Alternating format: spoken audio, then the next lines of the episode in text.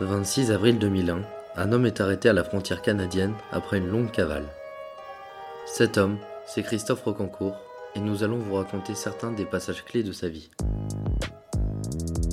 Bonjour et bienvenue dans La Voix de l'Ombre, le podcast qui vous plonge dans l'univers méconnu et mystérieux de la prison.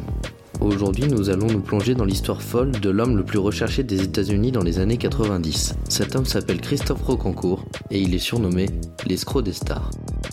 Christophe Rocancourt naît le 16 juillet 1967 à Honfleur, en Normandie. Son enfance est difficile. Son père Daniel Rocancourt est docker et souffre d'un alcoolisme chronique. Sa mère se prostitue dans une caravane où vit la famille.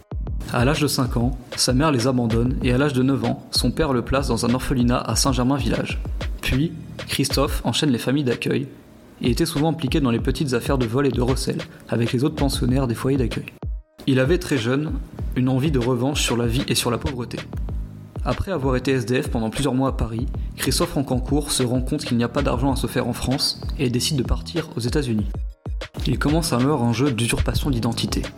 Il se fait passer pour un producteur de films, puis un ex-champion de boxe, et enchaîne les affaires.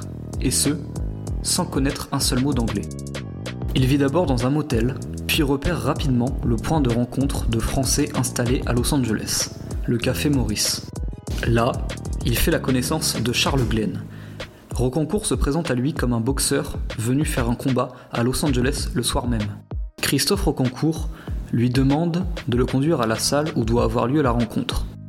En arrivant devant la salle de boxe, il fait mine de recevoir un appel où son adversaire aurait déclaré forfait. De retour au café Maurice, et avant de pénétrer dans l'établissement, Rocancourt demande à Charles Glenn d'annoncer à leur table d'amis qu'il a gagné le combat par KO au premier round et lui propose 500 dollars pour ce mensonge. Charles Glenn le présente au tout Hollywood et Christophe Rocancourt se lie ainsi d'amitié avec Jean-Claude Van Damme et Mickey Rourke. Ce dernier, star du cinéma américain dans les années 90, devient son meilleur ami, à tel point de s'installer chez lui pendant quelques temps avant de se loger au Beverly Wilshire Hotel, prestigieux palace de Los Angeles, pour mieux appâter ses victimes. Christophe Rocancourt ne s'en prend qu'à des personnes très fortunées, car selon lui, il est impossible d'escroquer les personnes foncièrement honnêtes qui n'ont pas un brin de vanité. Mais c'est en 2000 que Christophe Rocancourt va réaliser son plus gros coup. Christophe Rocancourt vivait depuis plusieurs mois à l'Hôtel Plaza de New York dans une suite à tout de même 10 000 euros la nuit. Il y fait la rencontre d'un riche homme d'affaires chinois, M. Wang. Rapidement, Christophe se met en tête de lui vendre un immeuble en rénovation avoisinant l'hôtel. Il manque donc toute sa mise en scène pour paraître crédible. Il l'emmène en Rolls-Royce visiter l'immeuble en rénovation en plein Manhattan. En faisant des recherches, il découvre qu'aux États-Unis, on devient propriétaire d'un immeuble à partir du moment où l'on a payé 10% de la valeur du bien. Il manque donc une société fictive qui achète l'immeuble en ne payant que 10% du prix, afin de prouver à M. Wang qu'il est bien le propriétaire. Il se rend ensuite retrouver son client à Hong Kong. Pour soigner son effet et paraître toujours plus crédible, il loue deux jets privés, un pour lui et un pour le personnel.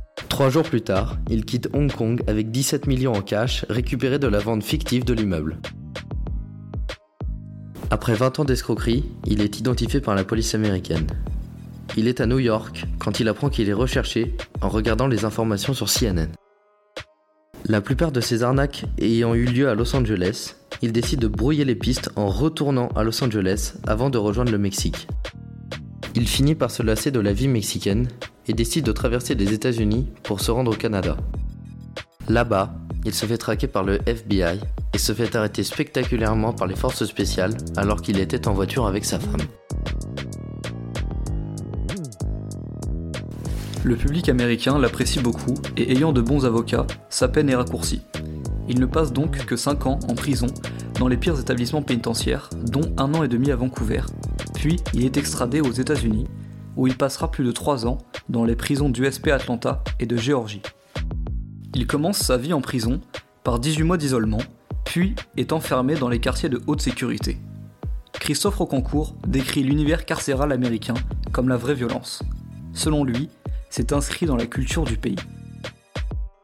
À sa sortie, en 2005, Christophe Rocancourt rentre en France et paraît deux livres autobiographiques intitulés Moi, Christophe Rocancourt, orphelin, playboy, tolard et le livre Mes vies. Par la suite, il se reconvertit en entrepreneur tout en exploitant son image d'ancien escroc. En 2008, interviewé à la télévision, il déclare L'arnaque, c'est fini.